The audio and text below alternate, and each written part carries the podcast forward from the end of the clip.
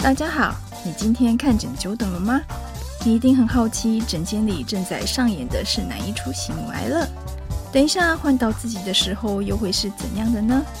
欢迎来到今天的看诊等好久。Hello，大家好，欢迎来到今天的看诊等好久。看诊等很久，心里很煎很煎熬，对不对？嗯，无聊，无聊，不知道干嘛，是该先离开还是再回来？对，生病假摆起来。对啊，就已经花了一天请假，想不到请半天不够，要一整天。嗯，所以真的就是适合在，我都把节目留在整间外面听，很适合，是不是？所以你在整间外面听过？有啊，真的很适合。对啊，今天我们看诊等好久，又要再跟大家分享一下有关激励的问题。嗯，那其实，嗯，很多嗯运动的。呃，根本其实要来自激励啦。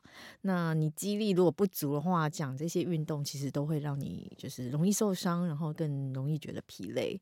那其实当我们生过病要恢复呃正常的一个体能状况的时候，其实就要先检测你自己的肌力够不够，然后是不是有呃需要再好好锻炼肌力的这个需求，而且有没有哪些是特别弱的肌。的肌群需要再加强的，或者是说你多训练那些肌群，对你整体现在目前功能上的问题会有改善的部分。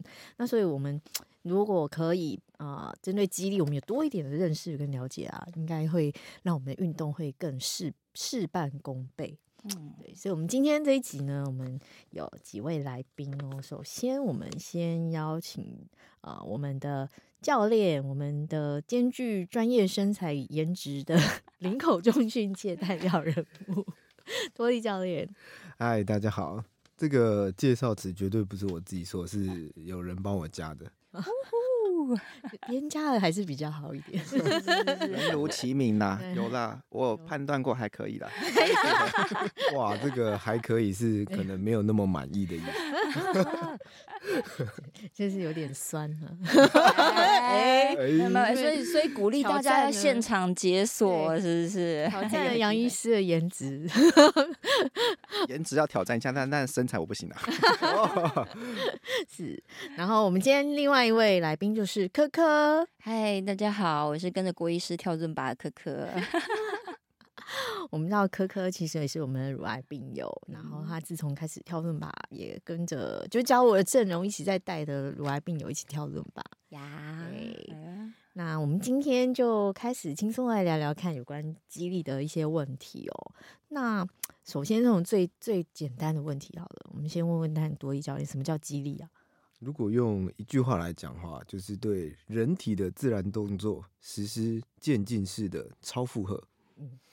所以在这边就有提到两件事情嘛，自然动作。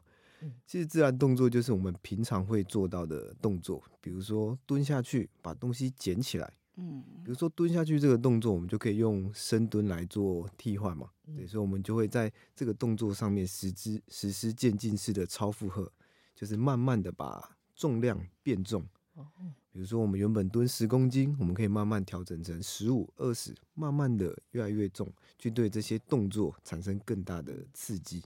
说到这个蹲呢，大家有没有想过，你平常怎么蹲下去捡东西？如果就我以前运动以前开始的蹲法，就是膝盖弯起来，然后就是膝盖很弯很弯的去捡一个东西，或者有人会习惯弯上半身，就是。不动下半身，然后这样弯，好像也是对，就是弯腰，然后膝盖微弯而已，然后用腰这样折了很大的角度去捡东西。嗯，对。那其实光是这个弯腰捡东西或蹲下来捡东西，其实就可以看出一个人你的肌力是不是有适当发挥。那些不太优的动作，其实就是肌力没有发挥，所以你你只用你擅长的那些肌肉去做这些事，但是它不是最有效率的方式。所以，我们真正的蹲应该要怎么蹲？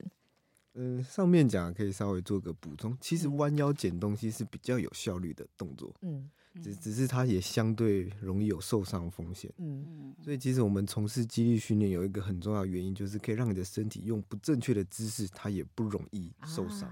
没有人可以在他的日常生活中保持完全正确的姿势，没有人，绝对不可能。是对，所以训练其中一个目的就是希望你在做不正确动作的时候，你没有那么容易受伤。哦，那蹲如何是一个漂亮的蹲的话，嗯、我们讲究的就是髋膝平衡，嗯、就是你的屁股跟你的膝盖，它要各分担五十帕的压力。如果你只有在你的骨盆上或在你的膝盖上，那对这些关节来说，它都是比较有压力的状况，所以一起分担是最好的方式。嗯嗯，对，要怎么样能够一起分担？通常髋部的力量就是大家还蛮容易会忽略的。对，我们都不知道说，我们知道髋关节是我们身体负荷重量一个很大的一个重要的关节，可是它附近的很多的肌肉。然后那些韧带的灵活度就影响到我们的髋能够有多大的角度的曲曲度，还有你可以承受多少的重量。其实这个其实说起来很简单，其实真的要练很久哎。没错，因为我们现在的生活是坐式的生活，对。比如说我们现在在录 Podcast，我们也都是坐着嘛，对，坐着吃饭，坐着开车，所以下次深蹲还录。跟人家办事开会一样，对，赶快结束。哇，这太痛苦，太痛苦。对，所以经历太长时间的坐着，其实大部分的人，嗯、你未经训练，你的髋关节大部分都是处于半失能的状态。嗯，你现在要把它叫出来用，它是不会用的，很严重哎，半失能。嗯，就是你会发现，你请他做这个动作，他不是不会，而是他就做不出来。嗯，他已经失去控制那个关节角度的能力了。嗯，哦，所以控制力很重要。嗯，没错。控制关节角度的能力，所以有时候我们肌力训练都会说，其实就是在教你如何使用你的身体。嗯，身体使用最好的人其实就是小朋友、婴儿。啊，婴儿不会弯腰驼背吧？他们坐着就是一定都是直的，或者他们在爬行的时候，你都会发现他们的脊椎都是保持很很漂亮的中立状态。哦，对，但是在成年人身上，每个都弯腰驼背，然后歪一边。真的耶，对，所以我们很大程度其实都在模仿小朋友，我们要回复原厂的设定啊。嗯，是小朋友的糟 精了，控制力比较好嘛？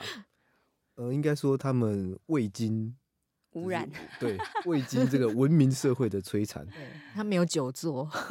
比如说，大家一路念书上来，比如说两位医师以前念的书有少吗？你不可能站着念书嘛，你都嘛坐着。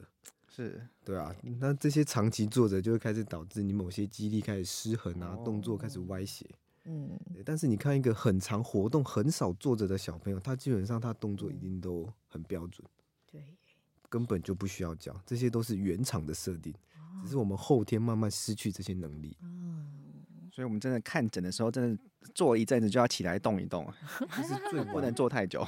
这是最完美的解决方案，没有没有一个完美的姿势。我们都说最完美的姿势就是下一个姿势。你你你坐累了你就起来走一下，改变的那个姿势。对，你翘脚翘右脚翘久，你就换左脚，就换一个方式。是对，让身体多活动。嗯，对对耶。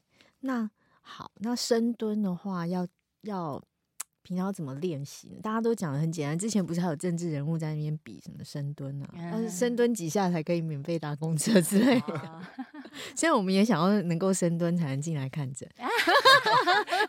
门诊外的椅子全部撤掉，大家全部用蹲。那可能要放在复健科旁边。对啊，所以深蹲要怎么做才标准呢？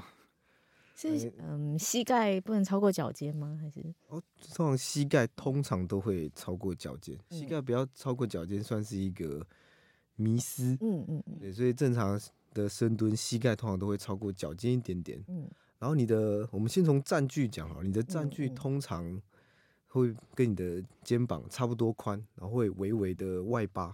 嗯。对，然后你蹲下去的时候，你可以去感受你脚掌的重心，通常不会偏脚尖，也不会偏脚跟。嗯，对，它就是一个很平均的，你的脚掌不会往前，也不会往后。嗯，然后你从侧面看的时候，你会发现你的屁股是往后走的，但是膝盖是往前走的，所以一后一前，你的人的重心就是直直的向下。嗯，同时你要保持你的脊椎是中立的。那简单来说，就是你的头肩臀，它要是一直线。也不会有弯腰驼背或者是过于挺胸的状况。嗯，对，说的很简单，但是 真正做的时候还是要教练旁边看就知道了。嗯没错，因为可能说的时候没办法大家这么理解，真的知识应该要怎么样，但是这有时候就是请我们教练呃专业的教我们知识，怎样做正确才不会受伤，跟一样的呃比较经济性的做到你那个动作的功能这样。没错，这通常还是要现场啊。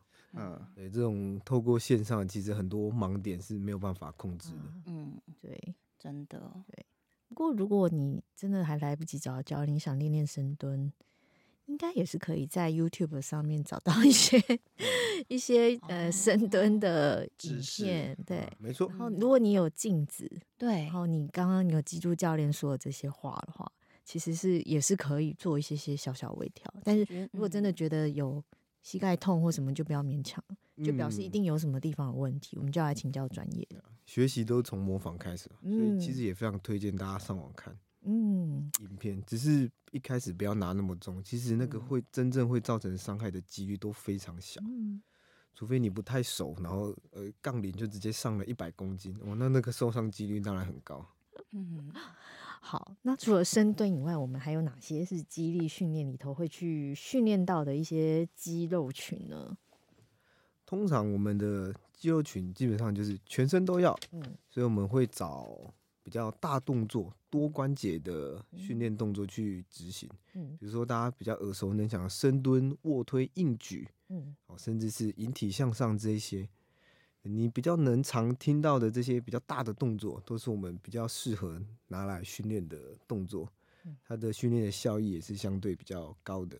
嗯，就是有推有拉的这些没错训练，一次会动到全身，基本上，比如说像深蹲好了，你的你在做深蹲的时候，基本上你应该是全身都会用到力嘛。嗯对，假设你有负重的话，你的手应该也是要负责稳定这个重量，对，你的核心也要出力，你的臀腿都会需要用到力嗯，全身性的动作都是我们适合拿来练的。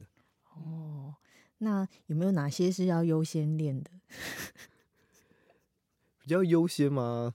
呃，这个可能就有看个人的需求。比如说女生可能希望臀腿的线条漂亮一点，啊，那她可能下肢类的动作就可以多做一些。嗯啊，那男生希望可能胸厚一点、背宽一点，那他可能上肢类的就可以多考虑。嗯欸，这可能还要回，还是要回归到他的需求到底是什么。嗯那像我们听众大部分是病友，那我们病友可能会遇到，例如说可能比较中老年人的啦，有些可能是孕妇啦，或者是现在在治疗体力比较差的话，你要针对这样不同的族群，如何推荐他们做什么样的运动？OK，那就是拆拆成三个族群嘛，是就是病友，然后中老年人跟孕妇。嗯那先讲孕妇好了。像我自己的学生也有妇产科的医师，那他说他在产台上碰到最大的问题就是孕妇不会用力。是，呃，假设他是要自然产，他不会用力，他不知道怎么把小孩推出来。但其实实我们重训常使用的呼吸法，其实就是你在生小孩要用力的那种感觉。嗯，所以 只要是有小孩的那呼吸法叫什么？拉梅姿，拉对不对？原来原来我们去健身房都是在嗯，拉梅兹，对，所以你可以去看有重训经验的孕妇，她在产台上的速度应该都蛮快。如果没有其他意外的话，她生的速度应该都蛮快的，很快就会挤出来。嗯，像我我老婆自己也是生的前三天都还在练，然后她在产台上面三分钟，就等她诶、医生来了，开始可以用力的时候，呃，三分钟就出来了。所以孕妇练除了一个是调节呼吸，一个是呃肌力的训练，对，哦所以会加强呃髋骨吗？还是应该说加强她用力的能力。哦用力的能力？对，然后再来是通常孕妇就不太适合太大量的活动嘛。是对，所以这这时候他们如果没有再安排额外的训练，他们的体力会下降的非常非常的多。嗯然后再加上他生产完，通常都需要一段比较完全的休息。嗯，对，然后但是这个休息完不是就结束嘛？他还要很辛苦的去顾小孩。这这时候如果你的体力、你的身体是没有跟上的，对，你在顾小孩的时候，通常就很容易因为这些劳务性的动作导致你受伤。是比如像最常听到妈妈手，对哪一个妈妈没有腰酸背痛的？全部都有啊。对，但这是他们孕期可能缺乏一点锻炼，然后生产完也没有及时的回去训练，然后就导致他们在做这些事情的时候，反而是容易受伤的。嗯，嗯嗯，是。有时候在健身房会看到孕妇哎，在那边重训，然后就觉得哇。好厉害！背后看看起来不像孕妇，然后侧面一看，哎、欸，这是孕妇。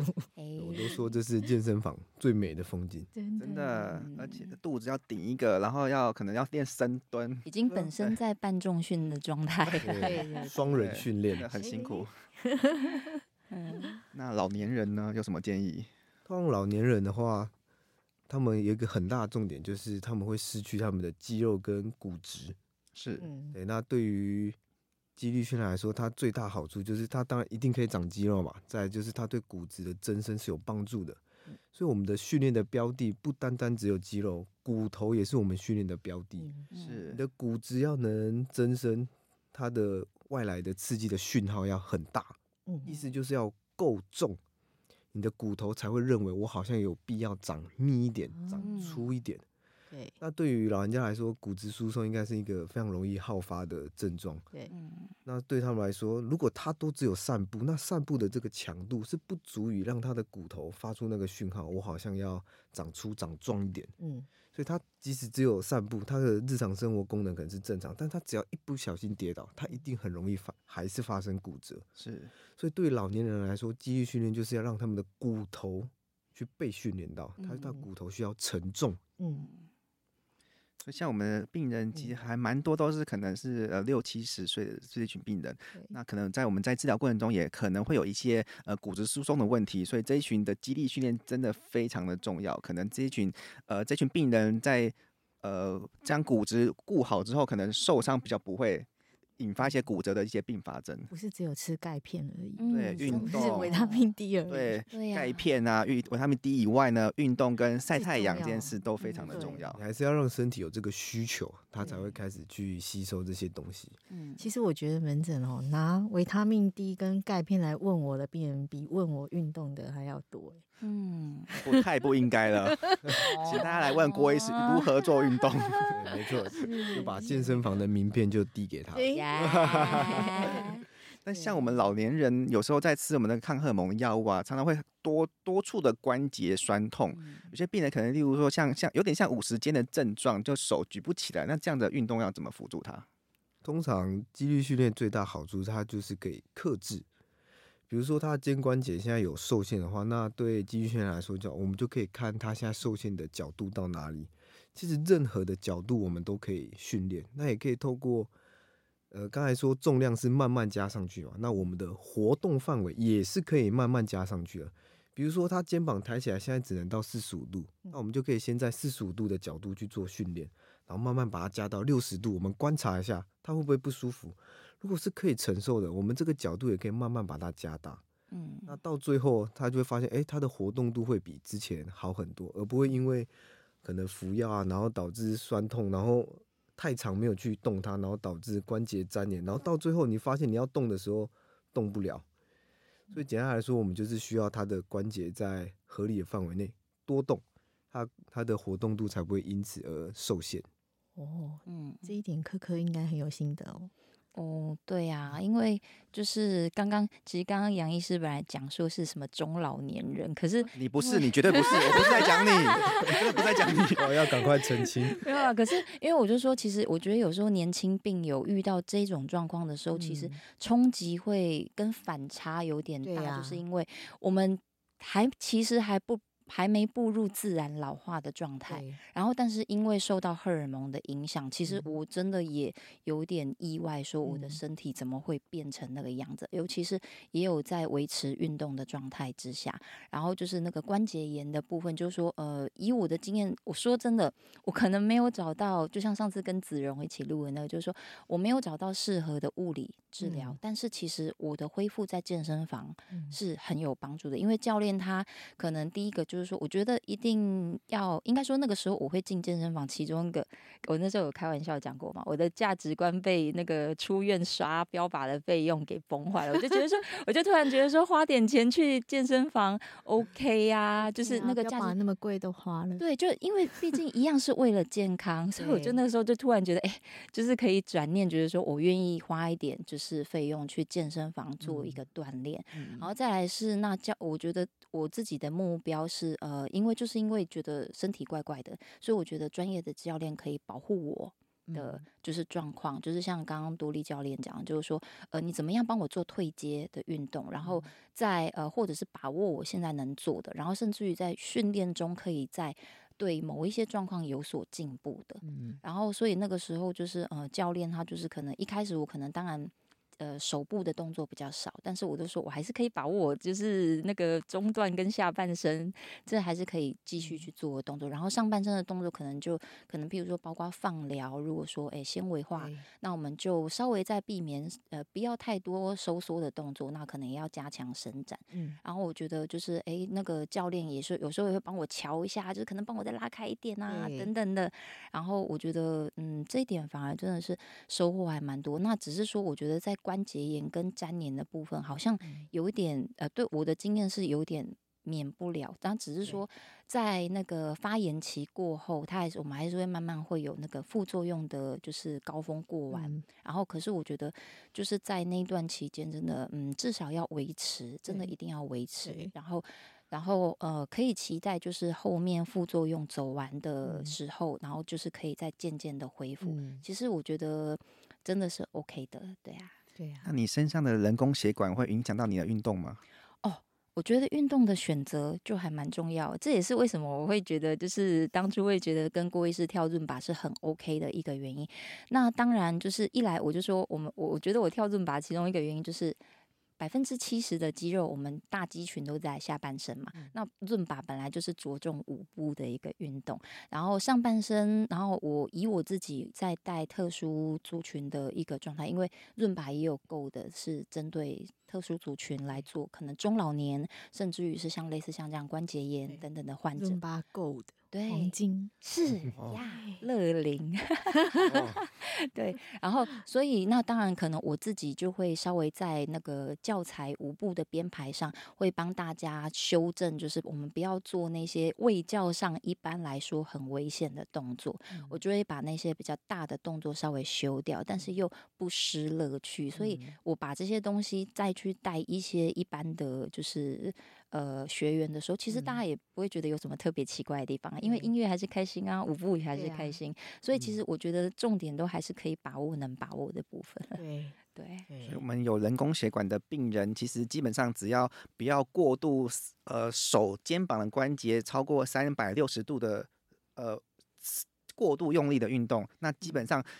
正常的运动的范围都没有问题的，可能例如说基本的重训啊，基本的可能跳舞那个哑铃啊、肩推啊，都没都没有问题，基本上是没问题的。嗯，对。然后只是说我这边可能在提到一个就是淋巴扩清的部分。是。然后所以我觉得刚刚我们有讲到，其实我们在健身房专业的教练指导，其实都是一个渐进式的超负荷。嗯。那我觉得超负荷真的是一定要，就是说我们必须要强迫自己多一点点，比如说不管在力量上或者是在。角度上，因为我们这样才能够渐渐的恢复，就是比较正常的状态，回到一个比较一般人的基准点。嗯、然后就是在就是那个嗯，像我扩清也是啊，就是一样在多莉教练的指导下，还是去挑战看看。然后我就觉得哦，OK，好，很好。呃，就是你就是开始会慢慢相信自己的身体是做得到的，就是但是去尝试还是要，然后最好是有专业的教练在旁边看跟指导。我最近听到一些朋友，就是诶训练后有受伤，然后他们就害怕，就想说，诶、可能是教练没有尽到保护我的责任，或者是说，诶、这教练太操还是什么？那我要先休息，我要先休息一下，都不要动，然后我以后可能要再重新调整一下我的运动的习惯等等。那到底面对这种呃运动的一些难免会是拉伤啊或什么，我们该用什么样的态度去调整它？嗯，有时候通常受伤，有时候真的不是你做的不好还是什么，有时候真的只是运气的问题。嗯嗯，比如说，比如说你即使做了一个非常非常漂亮、角度非常完美的深蹲，你仍然是有机会受伤的。对，只是你受伤这个原因，只是借由是重训这件事情，它跑出来了而已。对，那大部分我碰到受伤，除非你真的很勉强自己。比如说你本来深蹲的重量大概五十公斤，但你就是想要挑战看看六十，然后你硬把它蹲完，这这当然是容易造成受伤的原因。但大部分我们我们碰到的状况，你会受伤的原因其实都是在日常生活中累积下来的。嗯嗯，比如说他平常可能有在打羽毛球，那他可能肌力本来就不足之类的，他在膝盖本来就累积了很多的伤害。然后他可能呃心血来潮来健身房深蹲看看，然后一一蹲下去哇就拉伤了。这时候他就会把受伤归类在呃是重训害我受伤的。哦，先前的一些习惯性的用力方式有一些问题存在了。对，就是大家普遍会认为呃重量训练是容易受伤的，其实不太会。嗯，对，大部分的受伤都是你前面累积下来的成果。其实我们身体没有那么脆弱啦。很难因为一次的训练什么就受伤，除非就像刚才说的太重，或是角度太奇怪，不然大部分其实都是蛮安全的。嗯嗯，那如果受伤后该怎么办？那就休息休息。哎，但是你应该还有其他地方可以动的啊。对，那比如说你呃。手肘受伤，那你可能上肢可以练少一点啊。你核心跟下肢还是可以继续训练。嗯，对，不要完全停下来。嗯，因为通常停下来是蛮舒服的一件事情，你就会一直停下来了。你就，然后到时候要再回去运动，可能就会蛮困难的。对，万事起头难。哦，我这边想要那个问一下 那个多利教练，就是说我记得中间我们有曾经讲过一个低强度恢复期的概念，可以这个部分在受伤的部分是不是可以？OK，嗯，那像通常受伤，呃，除非他症状非常的严重，就是你当下怎么动都会痛，而且你动完状况是会变严重的，这种我就是建议你要完全的休息。嗯。那大部分你恢复到一定程度的时候，你动的时候可能有点微微的痛，那你动完这个症状是不会加剧的，我们就会非常建议你，你用比较低强度的方式开始慢慢的去训练它。嗯，通常会是这样建议，就不建议完全修复到它完全好，这个时间可能会拉得太长。对，嗯，哦。是哎、欸，像我们在跳伦巴什么，其实很怕受伤哎、欸。嗯，受伤，学生怎么办？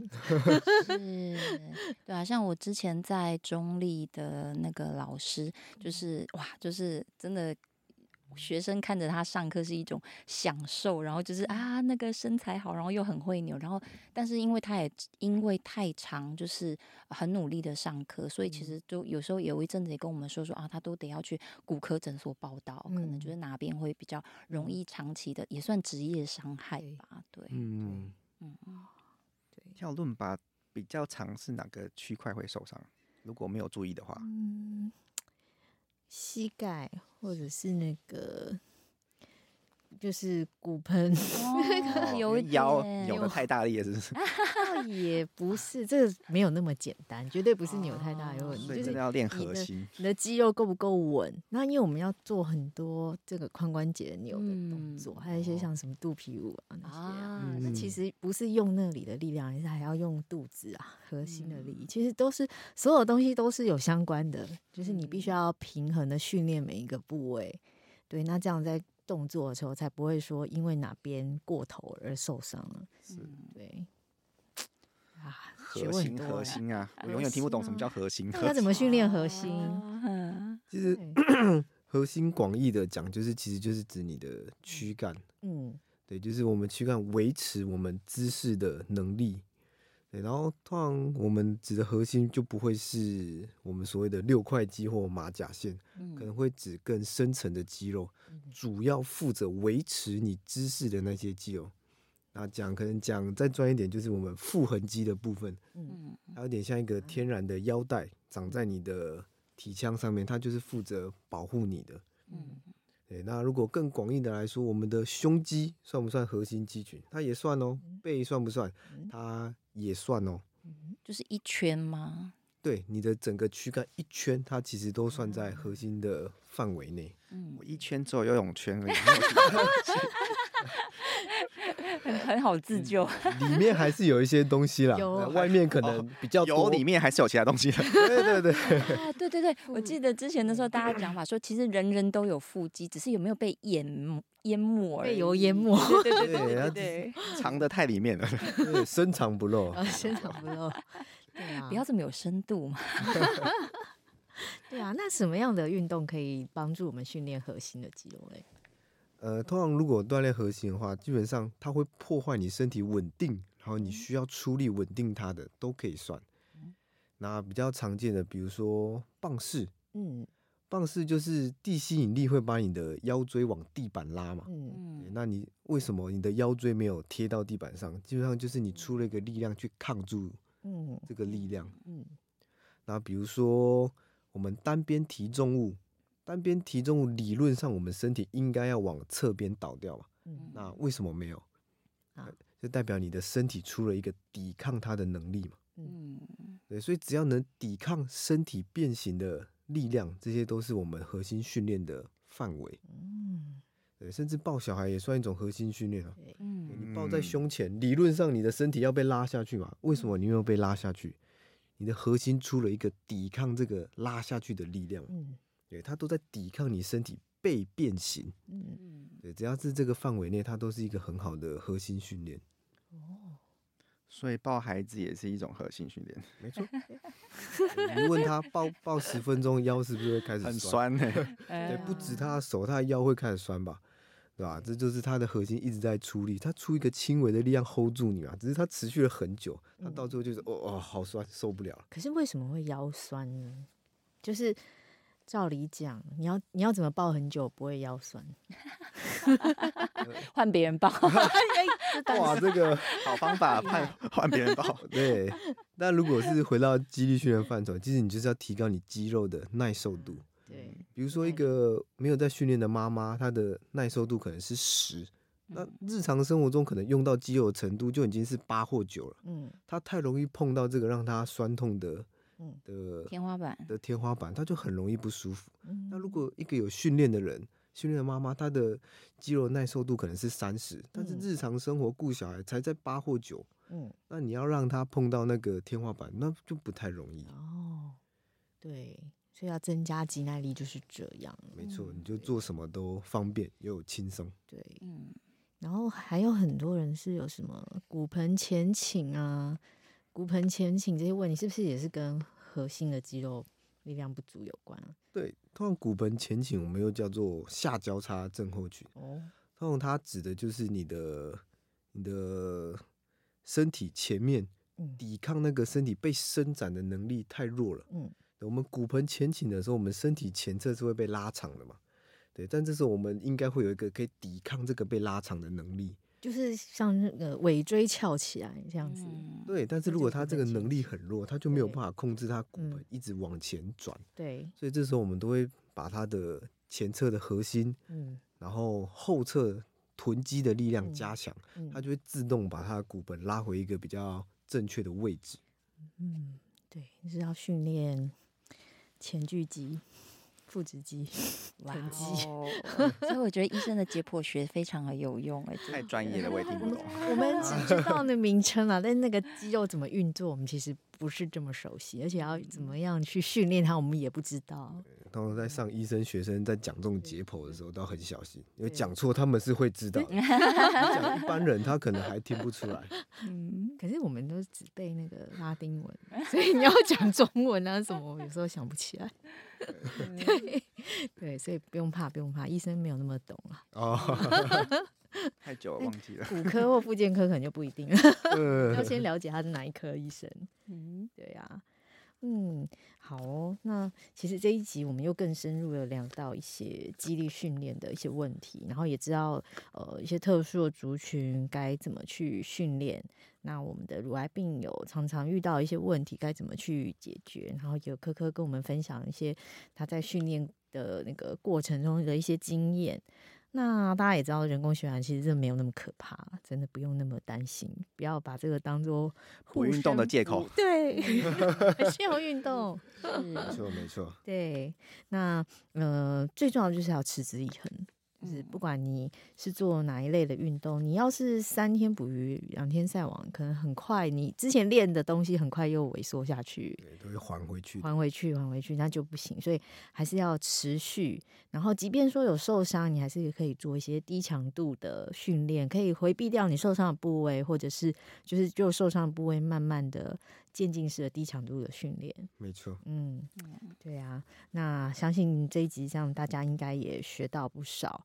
那呃，不管是你已经有开始在训练，还是没有在训练的人，其实就是对于这种激励训练，都不要有一些错误的想法。那有专业的人陪着我们去好好的呃运动的话，嗯，就可以更更有效率，然后可以，即便说有中间有什么问题，例如受伤啊什么，其实都还是可以继续运动去把它克服掉的。没错，嗯，哎、欸，那说到这，可能要教大家听了多莉教练讲这么多，嗯，多莉教练，如果我们学员想要找你，或者是找呃，就是呃医院附近可以训练的地方的话，要怎么怎么去接洽？这个 这当然没有问题啊！我们的工作室就开在林口长庚的附近，是步步行五分钟内就会到。那跟我合伙的的股东，他也是另外一位医生。那我们的理念就是希望可以把，就是大家去医院之前还有更多的选择。毕竟去医院应该是相对贵一点的啦。嗯如果你可以来健身房，那花费应该是相对少一点的。对，能来健身房就不要去医院嘛。就是在看诊等好久的时候，有没有顺便去玩一下？看诊然后也多了一种事情可以去去找教练咨询一下。对，所以针对病友可能有一些特殊的需求的运动，其实在这边可以还是找一个专专业的教练，可以呃，因为有医师在里面哈，所以可以有一些辅助的一些指导这样子。没错，就是如果对身体有任何疑虑的话，我们当然还是要问临床的医师有哪些。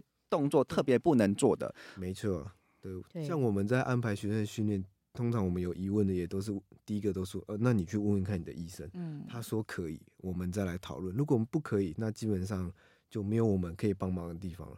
医生认为这个状况 OK，他可以训练可以做，那我们才来讨论接下来我们做什么，怎么做。嗯，对，那这刚好也就是在医院附近的一个最大好处嘛。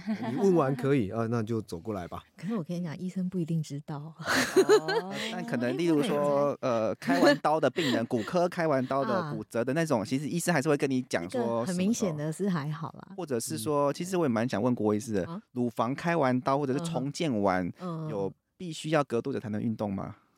其实我们现在都蛮鼓励术后早一点运动，不过要看你开的东西。例如说有做重建的人，他那个是有的会拿腋下的血管来接血管，那那种就是在短期内不能做太多手的剧烈的拉扯，你可能会把那个血管接的地方扯断。嗯，对。那或者说手有很多夹的动作，就是你腋下这样夹腋下这个动作，也会把那边的血液循环夹紧，然后那个血液循环就突然就不通畅。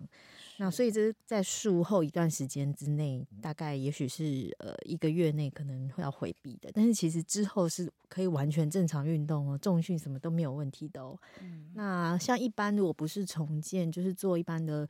乳房手术大概就术后两三个礼拜，尽量避免那只手有负重或者是用力撑身体的动作。那我们其实是怕出血啦。那只要是就是引流管拔掉了，也都没有什么出血的情况，就应该要运动了。而且要确保你的手可以抬得很直哦，然后摸到对侧的耳朵也没有问题哦。很多病人我请他手一抬，然后就是就是这样，就是一个肩膀就会歪掉。嗯，对不对？然后他们就是手其实举不高，然后一直想要扭扭动身体去达到那个目目的地，跟其实这就看代表他的肩关节活动其实是已经有点影响。那这种手术就是会造成这个腋下肩关节有一些粘连是难免的，而且都会一直发生。然后你一旦放松了之后，还是要持续维持，继续运动，继续拉，不然它还是会再紧起来。真的，我觉得就是对我们这样子有做过手术，伸展真的是一辈子的事情，因为难免可能还是会比较容易紧缩。然后再来是，我觉得希望我我以以我的角度会希望让大家知道说，运动不要想的很难，就算是爬墙，那个也还是运动，伸展也还是运动，只是说我觉得我们那个光谱很大，然后怎么样进阶到更正常，然后也许呃可以更健康，然后让身体更恢复的更好的部分。对，对呀、啊，开心哎！今天跟大家聊这么多，其实我们很少这么深入去聊运动。平常在整间，嗯、你要叫我讲这些。我没有空，真的没有办法 花一个小时、两个小时在讲运动。等的时候赶快 QR code 扫起来，把每一集听完，绝对对大家很有帮助的。对，看诊等好久，就是要借由这样的机会来帮助大家。有些医师在诊间没办法讲的事情，你在这里就可以听到。然后我们也会帮你请来专业的教练，那我们的病友的分享。所以啊、呃，还是希望大家帮我们多推播一下，看真等好久。嗯，如果你有认识的病友或者是呃朋友，不见得一定要是乳癌病友，就是只要是对健康这些都有一些概念的人，都欢迎能够听我们的 podcast。嗯嗯。好，那今天的节目就到这边啦。希望这一集的内容对你有所帮助。那如果你喜欢的话，也记得再继续点阅、继续收听，然后帮我们推播给你的好友哦。好，谢谢喽。好，谢谢，谢谢大家，拜拜。感谢您收听今天的节目，希望今天的节目能带给你一些帮助和启发。如果你喜欢我们的节目，欢迎你订阅及留给我们五星评价。您的评价是我们支持录制的动力，希望能陪伴您看诊等很久的时间。我们下次见。